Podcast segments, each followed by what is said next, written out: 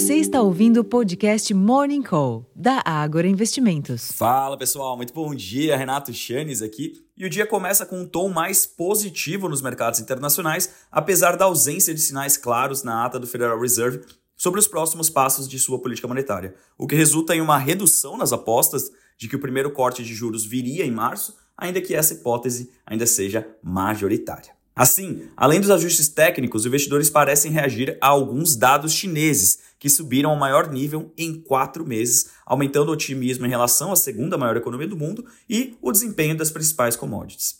Por falar nelas, os contratos futuros do petróleo operam em alta, ampliando robustos ganhos de mais de 3% da sessão anterior, mas os preços futuros do minério de ferro recuaram em Singapura após três altas seguidas, em um momento em que ofertas e estoques chineses de aço aumentam e algumas siderúrgicas planejam paradas para manutenção. Diante disso, o dia pode ser novamente de leves ganhos para o Ibovespa. E de fato, o EWZ, que é o principal ETF brasileiro negociado em Nova York, subia um pouco no pré-mercado. Ainda assim, os sinais de desgastes na relação entre o Congresso e o governo podem continuar exercendo pressão sobre a trajetória dos juros futuros, limitando de alguma forma o desempenho dos ativos locais. Em termos de agenda, aqui no Brasil, além dos índices de gerentes de compras, os PMIs, o setor de serviços e composto, às 10 horas da manhã, o Tesouro realiza o primeiro leilão de títulos públicos prefixados de 2024 às 11 da manhã.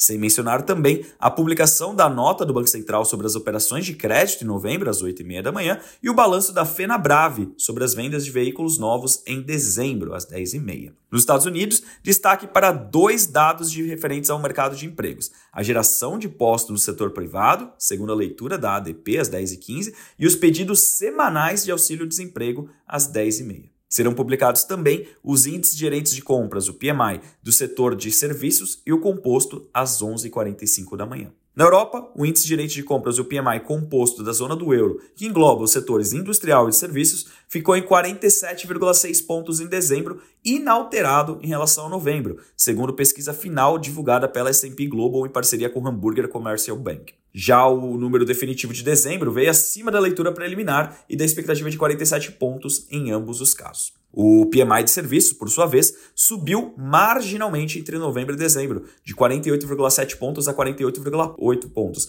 atingindo o maior patamar em cinco meses, também superando a prévia e o consenso de 48,1 pontos. Finalmente, na China, o índice gerente de compras, o PMI composto, subiu de 51,6 pontos em novembro para 52,6 pontos em dezembro, segundo informaram a S&P Global e a Caixin, na maior taxa de crescimento registrada desde maio. Enquanto isso, o PMI de serviços passou de 51,5 pontos em novembro para 52,9 pontos em dezembro. Será que o gigante acordou?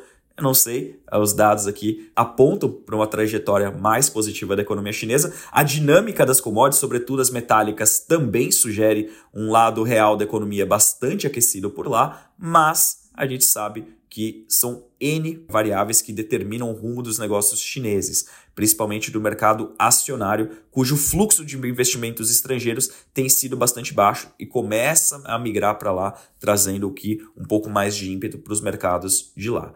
Então, nesse ambiente, nos resta aqui aproveitar essa onda, principalmente trazida pelo petróleo e o minério de ferro, em meio aqui ainda às indefinições fiscais no Brasil. Então, os principais contribuintes para o Ibovespa devem continuar sendo pelo menos no curtíssimo prazo, né, hoje, amanhã, as empresas ligadas a commodities, que foi o caso ontem do Ibovespa, que subiu apenas 0,10%. Dá para colocar 100% dessa alta nas costas da Petrobras. Se não fosse a alta da Petrobras ontem, teríamos um dia nulo ou de queda para o Ibovespa. Então é isso, pessoal, de mais importante para a sessão de hoje. Eu vou ficando por aqui, desejando a todos uma excelente sessão, um ótimo dia e até a próxima. Tchau, tchau!